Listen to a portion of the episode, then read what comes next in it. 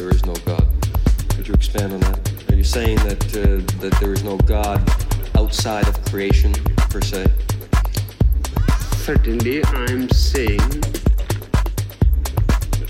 that there is no creator. Creation itself is enough unto itself. It needs no outside agency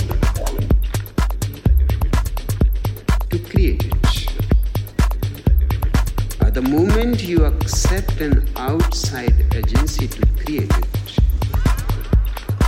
you fall into a vicious circle. Because the reasoning is that how existence can be there without being created by someone. That is the reasoning of all the religions.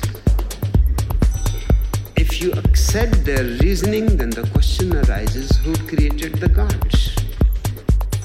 And if God can be there without being created, then what is the problem?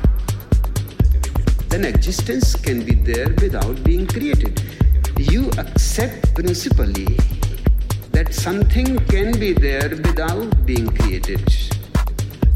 So why unnecessarily go from A to B, from B to C? And those are all hypotheses. God A creates God B, God B creates God C. Unnecessary. The whole theology is simply nonsense. It begins with God. Theo means God. And logic means logic about God. That is a contradiction in terms. So creation itself then is, is God. We are we are God. You're God. I'm God. Everybody here is God. The Yeah, whole- if you want the whole to game use is God word God, or source. there is no problem. There is no problem for me. I'm very familiar with it. But you will have to change the meaning because the donkey will be the God, even the Yankee will be the God. Better drop that word because that word is dangerous. Then sometimes you are riding on a donkey, you are riding on a God. Sometimes you are I guess I guess the, the force that gives us life or whatever it is, the energy. I would like to call it pure consciousness, just consciousness. Or if you are too much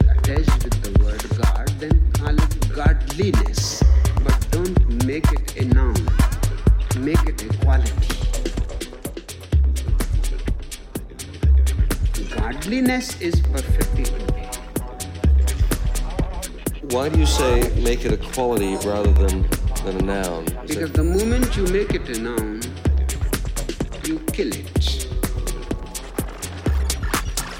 The moment you make it a noun,